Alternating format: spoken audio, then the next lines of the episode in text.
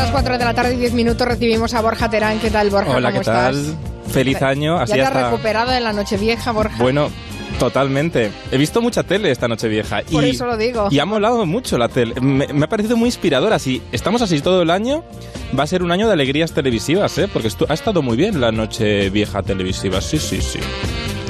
Me alegra oír eso porque precisamente eh, llegamos a la conclusión el año pasado que 2018 no había dado mucho de sí. No. Así que si crees que el 2019 ha empezado con buen pie, esperemos que Sí. continúe y tengamos muchas cosas de las que hablar, ¿no? Sí, porque la- yo creo que el 2018 la televisión tuvo muchos complejos y este 2019 ha llegado a la televisión sin miedo al ridículo, que eso es muy importante. Así que eso me ha gustado. Eso, desacomplejado, eh, sin miedo a lo políticamente correcto, a pesar de que estamos en una época en que ya sabes cómo lo políticamente correcto nos está agobiando a todos. Sí, pero la- los especiales de Nochevieja fueron un ejemplo de que hay que darle la vuelta a la tortilla. Así que eso me gustó.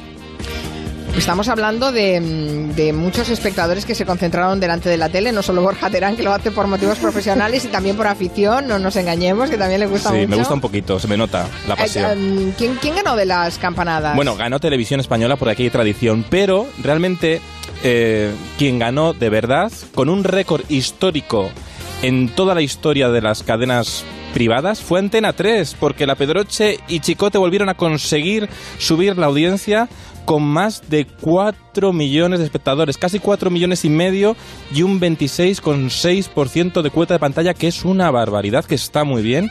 Subieron nuevo récord, bueno, un récord histórico. Y Telecinco hundidito. Telecinco, los pobres de Telecinco no tuvieron Jesús Calleja, Calleja y Lara Álvarez, se quedaron en un 5,3% de cuota de pantalla, que es muy poco. ¿Y tú crees que eso es el efecto del vestido? No. Será algo Antena más, ¿no? 3 ha sabido construir una nueva tradición.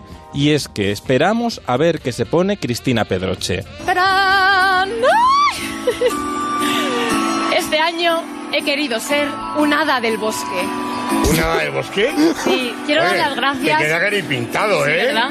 Quiero dar las gracias a, a Marta Rota de Tutón por hacer magia. Esto es magia. Me siento maravillosa. O sea, estoy feliz de poder llevar este vestido y despedir la última del año, que es la más mágica con todos vosotros. Oh. Gracias por, por elegirnos. Pues tienes razón, es muy bonito y ya te digo, te Es queda como- que ni pintado. Es como si fuera un algodón de azúcar. ¿Eh? Una Oye. nube. ¡Un algodón de azúcar! Mari Carmen. La verdad es que eh, es- está siendo ya difícil superarse a sí misma, Mira, ¿eh? yo creo que Pedroche lo ha hecho muy bien este año porque ya era una parodia de sí misma. De verdad. Ya era como, venga, el sin miedo al surrealismo. Ya transparencias ya no podía ya no podías tirar el tema de las transparencias ya tenía que, que- ser una cosa darle una vuelta de tuerca efectivamente 200 flores han cosido ahí, más de 200 flores llevaba. Bien en esa vestido, que dice ella que es vestido, pero vamos, casi un bikini, no, no. Bueno, bueno, pues funciona, funciona su desparpajo, su para reírse incluso de sí misma, ¿no? cómo han cambiado las cosas yo creo que antes eh, la tradición era a ver cuál era el primer el último anuncio y el primer anuncio del año y ahora es como se viste cada uno no Ya, es muy fuerte, ¿eh? porque cada año sube la audiencia del pedrochismo, que digo yo. Entonces, no sé. Bueno, Annie Gartibur también iba muy guapa con un vestido caprile, rojo Mm. caprile, estupendo. Sí, no falla. Y la verdad es que ellos también tuvieron bastante buena audiencia. Sí. Es cierto que, que la tradición ahí mm, Sí. pesa mucho. Sí, bueno, además, bueno, Televisión Española lideró con un 34,4% de cuota de pantalla, que es, que es muchísimo. Es curioso que sí que a la hora de las campanadas, las campanadas in situ, cuando suenan los tolón, tolón, hay mucha gente que se va directamente a Televisión Española, ¿no? Cambia el canal que esté viendo y ahí se dispara Televisión Española la 1 con, con creó a 7 millones de espectadores, que está muy bien. A mí, esta, la, la retransmisión de Televisión Española sí que es, va un poco por inercia, es demasiado tradicional. Yo recuerdo aquellas campanadas, por ejemplo, que dieron martes y 13, que eran súper divertidas, o cuando las dio Sardá con el señor Ca- Casamayor, que, que era también muy gracioso. Ahora se ha convertido, Televisión Española aprovecha las campanadas como para hacer autobombo de toda su programación y acaba siendo como agobiante, ¿no? Porque dicen tantos anuncios, se va a estrenar esta serie, se va a estrenar esta otra serie, se va a estrenar este otro programa, se va a estrenar una película de los Lunis. Las Dicen- promociones, ¿no? Claro, aprovechan que tienen muchos espectadores para, para arrastrar, intentar con, fidelizar, digamos, a audiencia, pero claro, hay un problema, que dicen tantos datos que acaba el espectador aturullado, que disfruta disfruten, que se dejen llevar y que jueguen. No hace falta dar tanto mensaje, yo creo, ¿no? Otro clásico de la última noche del año ha sido el especial de José Mota, que creo que también fue muy bien de audiencia También, y que también. estaba bastante políticamente incorrecto. Bueno, me fue un repaso, un repaso literal a todo el país, ¿eh? Eh, a todo lo que ha pasado en el 2018, desde la política, a los jueces, a esa sociedad machista y también, también hizo un repaso al humor. Tenemos un corte, creo. Sí. Chimpún. Somos una organización secreta que vela porque los políticos de España cumplan con su obligación para con el pueblo. La obligación de los políticos es gestionar su país. ¿Cree que este país se ha mantenido a flote por la nefasta gestión de los políticos? Ustedes no están aquí para gobernarnos. Ustedes están aquí para entretenernos. Pero con la nueva jornada de políticos esto es imposible, porque ninguno de ustedes es imitable. Aquí, aquí Mota, aquí Mota se desquitó. Dijo, qué difíciles son los nuevos políticos de imitar. Quería cambiarle las voces a unos cuantos, ¿no? Sí, quería que. Sí, sí, que, de hecho cambió, cambió la, la- la- voz, ¿no? Eh, y, y- incluso, bueno, eh, está muy bien que se parodió en algún momento a sí mismo, ¿no? José Mota se rió de sí mismo también, ¿no? Ta- Tan, tan importante. Ha madurado muchísimo. el- los especiales de Nochevieja tradicionales de la 1 de humor son más maduros, son casi una película a nivel de fotografía visual, eh, a nivel de historia. Y está muy bien que tengan libertad incluso para meterse con todos los políticos sin ningún complejo, ¿no? Lo que decíamos antes. A mí, yo disfruté mucho, mucho el especial, desde luego. Y el final, por cierto, del especial fue un homenaje a todos los cómicos de la historia con imágenes de archivo de televisión española. También fue muy, muy emocionante, ¿no? Aunque lo más comentado de la noche este año terminó Ay, siendo sí. la segunda cadena de televisión con el especial de cachitos por los mordaces rótulos que hubo durante, Mm. durante el programa. El más comentado, el que rotuló una vieja actuación de Bertín Osborne con el título de La Vox. Mm. Dando, tirando a dar, ¿eh? Ah, vamos, yo, estoy re- yo, yo lo flipé porque dices, uy, se están soltando la menela en TVE, ¿eh? Me parece absolutamente destacable que una de las estrellas de la programación televisiva de Nochevieja sea un guionista. Antonio Vicente, buenas tardes. ¿Qué pasa? Buenas tardes, ¿cómo Hola. estáis? En- enhorabuena. Yo no sé si tú te ibas enterando en, eh, a tiempo real de lo que estaba, de cómo se estaban sacudiendo las, las redes sociales con eh, los Cairons, los rótulos de, de cachitos, o te lo han contado después que tú estabas en otra fiesta. Yo estaba en la cena, como todo el mundo. Yo estaba con, con, mi- con mis sobrinillos ahí que estaba haciendo el número de magia que les habían traído los pajes. Y, nada, me iba llegando, iba mirando el móvil, un poco de mal educado, y iba viendo que se iba montando un poco. Bueno, lo- la verdad es que eh, Cachito suele tener bastante tirón en Twitter. Y los rótulos suelen Ser divertidos, porque- sí. Sí, y encajan mucho con el tuitero y con y en el fondo son tweets, ¿no? De alguna Mm. manera. Y sí, vamos, lo fui viendo. El año pasado ya pasó un poco Sí. y este año ya ha sido un poco la repanoche. El año pasado los hice solo y el año y este año ha sido con Pablo Batista, que es un compañero, y entre Mm. los dos parece que hemos dado con la tecla más o menos. No Bueno, la verdad es que eh, ha habido un éxito rotundo también de audiencia, un millón de espectadores, 6,9% de share. eh, que, que, mm, para un programa en la 2 de un especial de, de cachitos pues es, es muchísima audiencia. Y el hashtag Nochevieja Cachitos eh, pues fue el tercer programa más comentado en, en Twitter así que realmente barristeis. Ah, erais dos los que escribisteis esos, esos guiones Sí. pero creo que os dejaron poco tiempo para hacerlos. Cuéntanos. Sí, bueno, pues suelen ser un poco así, porque la temporada de cachitos se va acabando a lo largo del año, entonces al final de diciembre se acumula todo el trabajo y al final, ya al final, creo que los, nos- lo terminamos el 19 de, de diciembre. O sea, que no quedaba ya nada, 10 días. Y nada, nos metimos Pablo y yo en, una, en su casa y allí estuvimos con el... Pedimos, pedimos churros al principio por la mañana y luego el mismo de- que nos trajo los churros nos trajo luego la comida y la cena. O sea, que fuimos, fuimos tres casi prácticamente. Muy bien. em, ¿Cuántos guionistas sois en total en el programa? Porque la verdad es que tuvo mucho éxito en Nochevieja, pero es cierto que eh, siempre tenéis tendencia a hacer unos Cairons muy divertidos.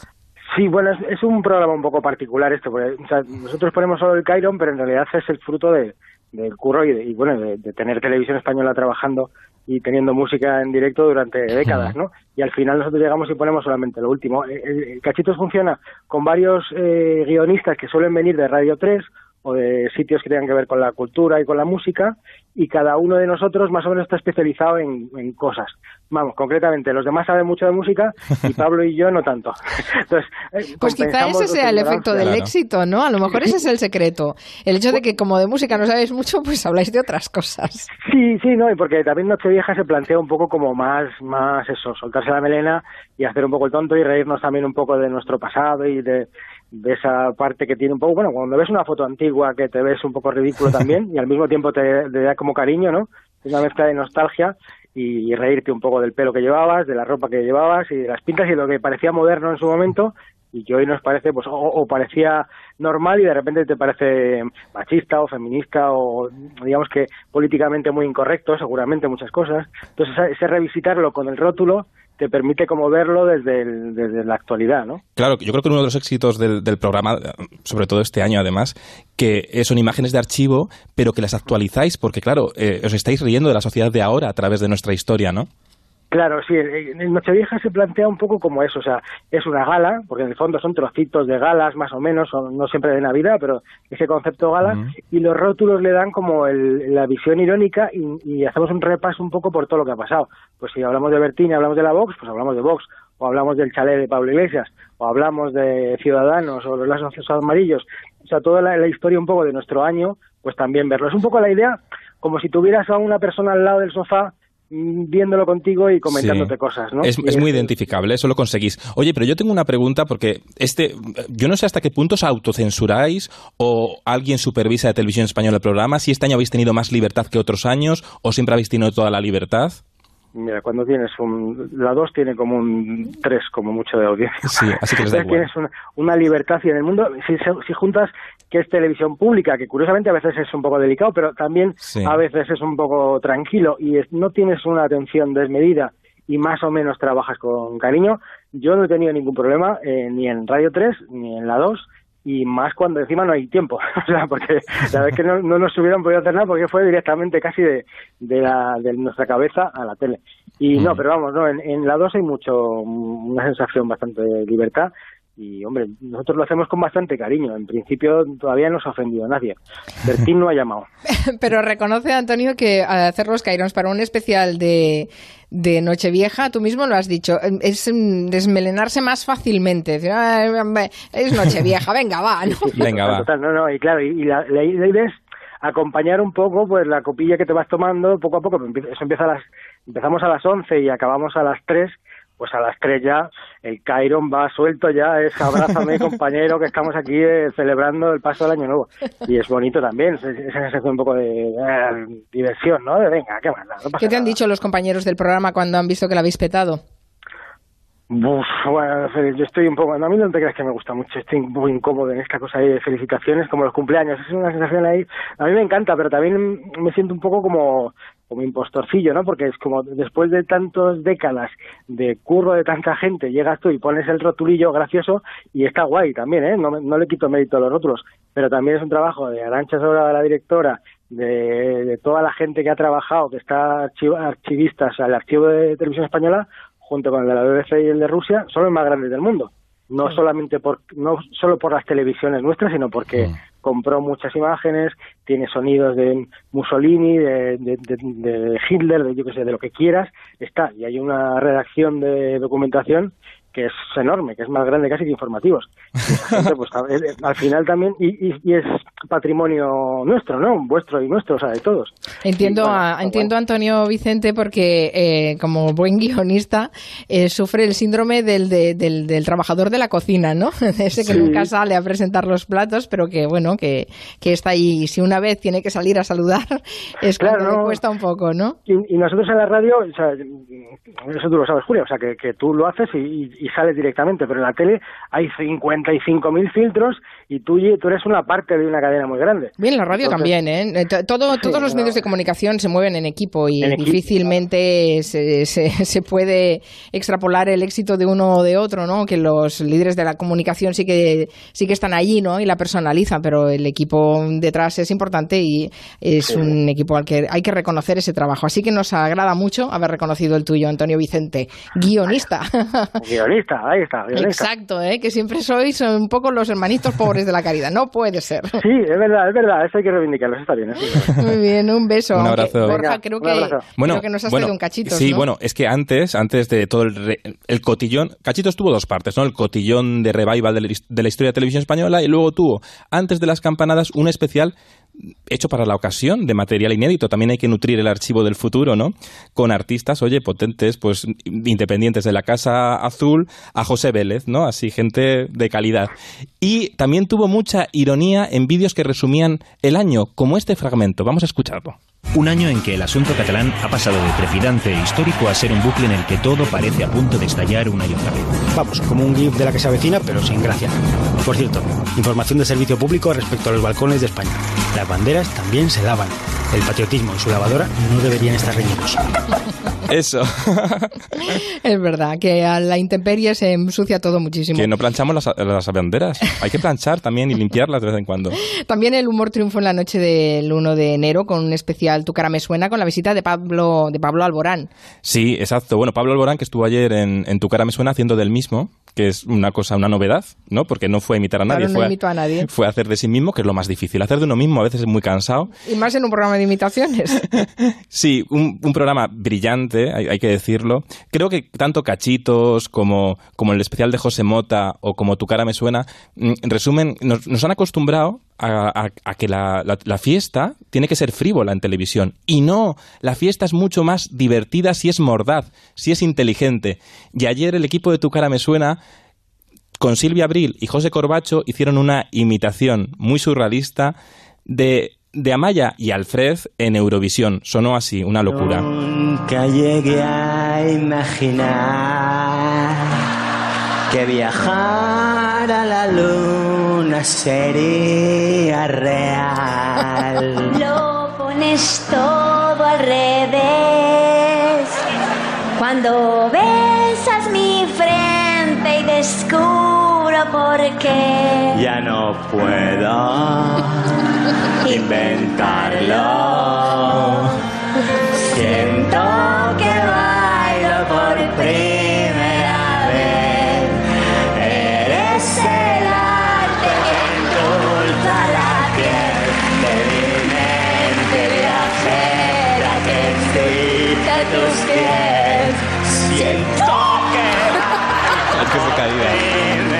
Ay. junto a ti. Oh, Oh. oh. Sé que puedo encontrar Bueno, basta. Magnífico. Ese tono Oye. desganado de José Corbacho lo cuadra Lo perfectamente. cual, bueno, y ¿eh? además como, bien, como Alfred y Amaya en roto jugaron también eso de, de, de la descoordinación entre ellos, teníamos que haber llevado esto a Eurovisión.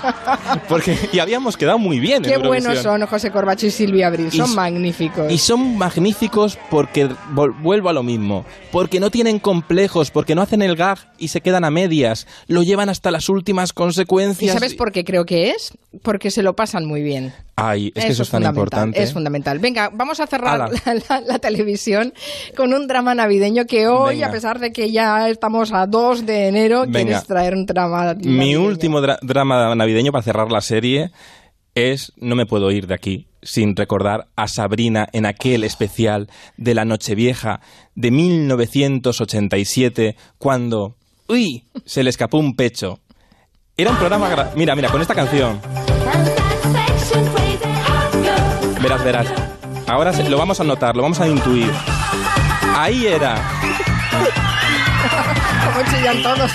Pero es que esto fue esto esto fue tremendo porque Televisión Española, Ahí parece, parece un bar de, pero un bar es de carretera, por Dios. Mira, esto lo llega a hacer Televisión Española hoy y se monta porque los, los abucheos estos que, bueno, los pitidos estos que hemos oído, los- la ovación, la- era, de, de- era de mentira. Lo pusieron de una... De un, Ah, sí, estaba enlatado eso. Era enlatado, eran sonidos de mentira porque el realizador, Hugo Stuben, un mítico, de era un programa grabado, no había ni público en el plató. Hubo- era un programa grabado y no se podía editar y, y dijeron, tenemos aquí un problema, se le ha escapado un pecho. Y entonces dijeron, pues vamos a hacer de la necesidad virtud. Y dijo, pues vamos a jugarlo. Entonces partió la pantalla mucho antes que Ferreras, mucho antes que, la, que, que Alfonso Arús por las mañanas, todas las pantallas partidas.